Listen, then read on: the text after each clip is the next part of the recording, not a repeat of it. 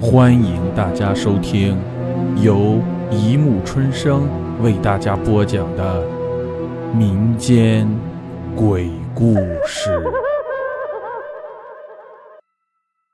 第一百五十一集：谁在和我赌？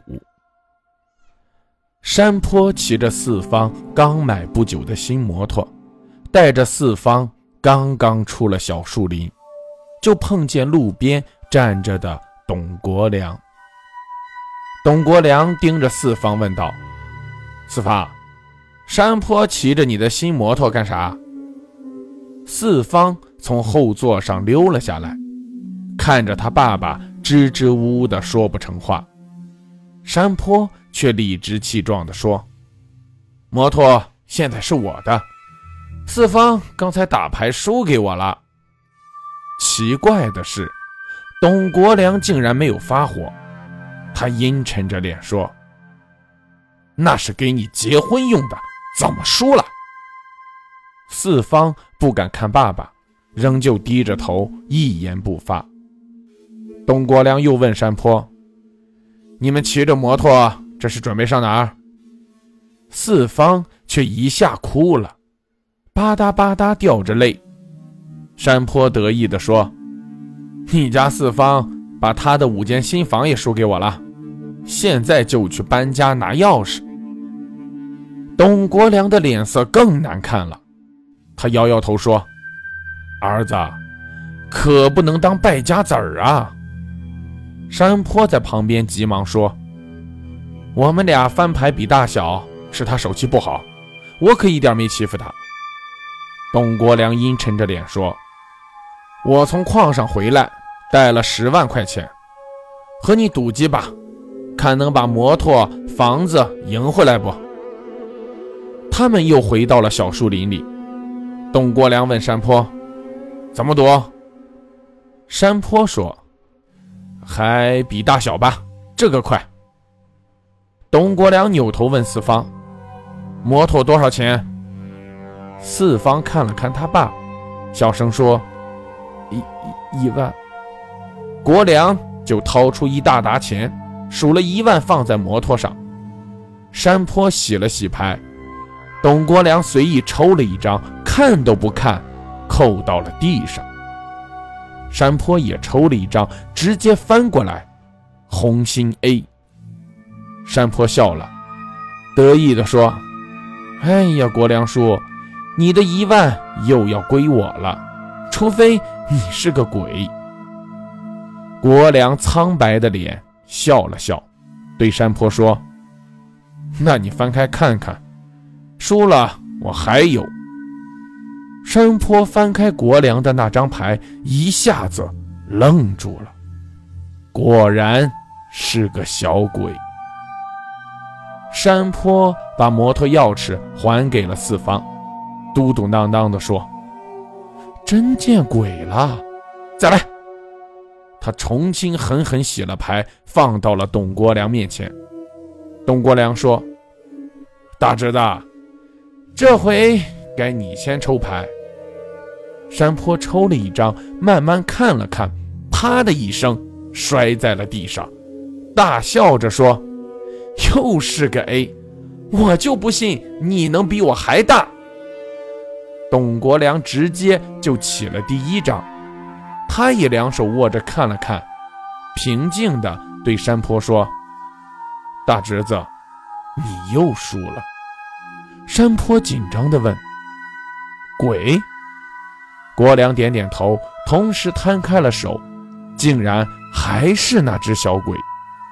国良站起身，对目瞪口呆的山坡说：“这回就散了吧。”山坡还有些不信，拿起那张鬼翻来覆去的看着，百思不得其解。那边，国良摸着四方的肩头，心平气和地说：“儿子，要听你娘的话，别和不走正道的人打交道。”四方点点头：“我我我记住了，爸，你放心，呃，打死我也不赌博了。”国良点点头说：“你先骑摩托回家吧，一定要听你娘的话。”四方听话的回去了。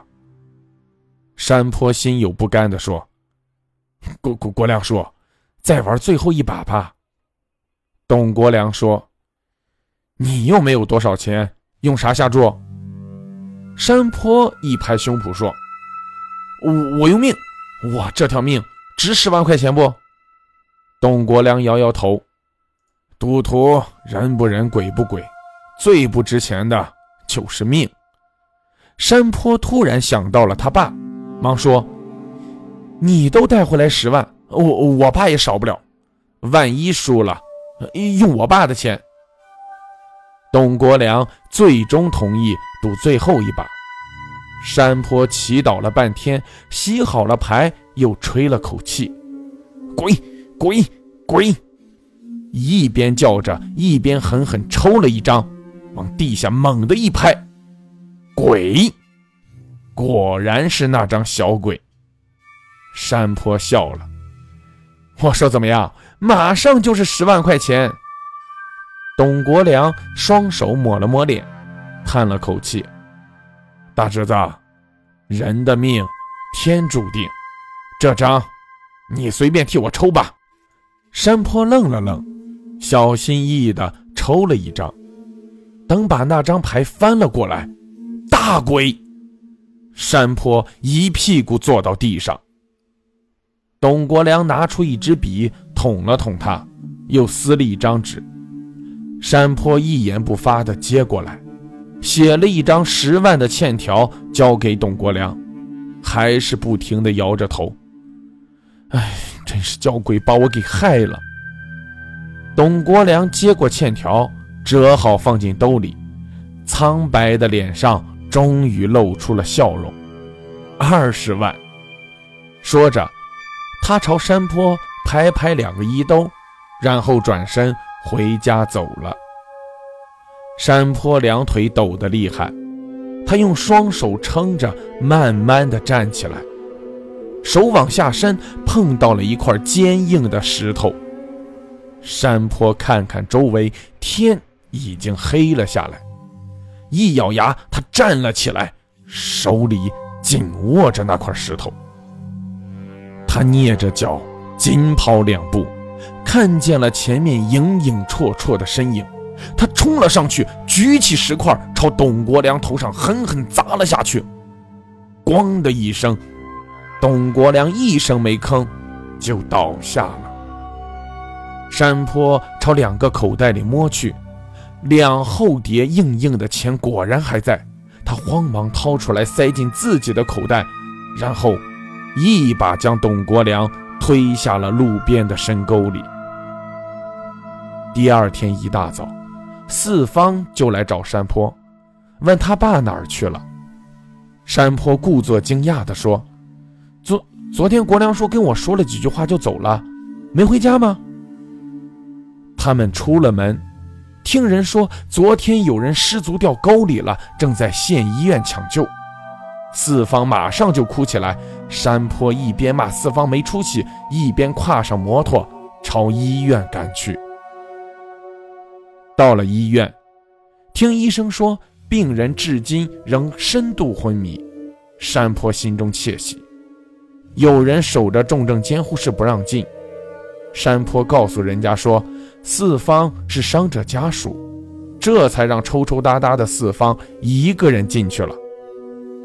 谁知，转眼四方就出来了，他结结巴巴地告诉山坡：“不，不，不是我爸，是是树林大爷，你你爸。”山坡脑袋轰的一声，扒拉开四方就冲了进去。柳树林儿，也就是山坡的爸，虽然头上包得严严实实，苍白的脸还是能认清的。山坡扑通一声跪倒在病床前，嚎啕大哭。他一边扇着自己的脸，一边喊道：“爸，是我把你砸坏了呀，我不孝啊！”山坡嚎了没几声，感觉手腕一凉，一双手铐已经戴在了手上。旁边守着的刑侦人员骂道：“真不是人，砸你亲爹砸那么狠，石头上全是血。柳树林曾有短暂的半会儿清醒，警察告诉他是他儿子山坡干的，儿子以为他是董国良。柳树林恐惧地睁大了眼，然后又慢慢闭上了。他有气无力地说：“咋能是国良？他已经被我砸死了，至今还在井下。”他又慢慢吐出三个字：“报应啊！”就彻底断了气。警察赶到煤矿，经过调查，一切大白于天下。董国良为给儿子结婚，拼命下井加班，攒了几万块钱。一次偶然的机会，柳树林知道了董国良银行卡的密码，对董国良的几万块钱心动不已。这天。他们正在井下作业，突然冒顶了。等柳树林他们跑出了巷道，才发现董国良没有跟出来。煤老板安排柳树林回去救人，私下悄悄告诉他说：“万一人真的死了，矿上有十万补偿金，可以让柳树林带领。”树林明白煤老板的暗示，国良如果死了，他就一下子会有十几万了。到了井下，董国良竟然没死，只是下半身被塌方埋住了，动弹不得。看到了柳树林，国良感激地叫了一声：“树树林哥。”柳树林走过去的时候，悄悄在地下摸起了一块石头。柳山坡被判了死刑，原本属于董国良的钱归还了他儿子四方。煤老板。不得不又加了补偿，董国良入土为安了。柳山坡痛悔地对管教说：“真是鬼害了我呀！他三次都能抽到鬼，那时我就应该怀疑了。”管教向他解释说：“世上哪有什么鬼，那是心鬼。鬼由心生，你心里坦坦荡荡，没有私心，没有欲望，不偷不抢，就不会遇到鬼。”山坡想了想，觉得管教的话很有道理。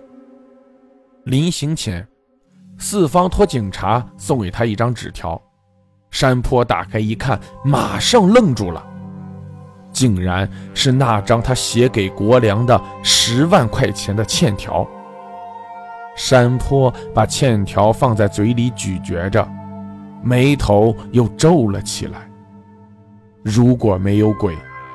那到底谁在和我赌？好了，故事播讲完了，欢迎大家评论、转发、关注，谢谢收听。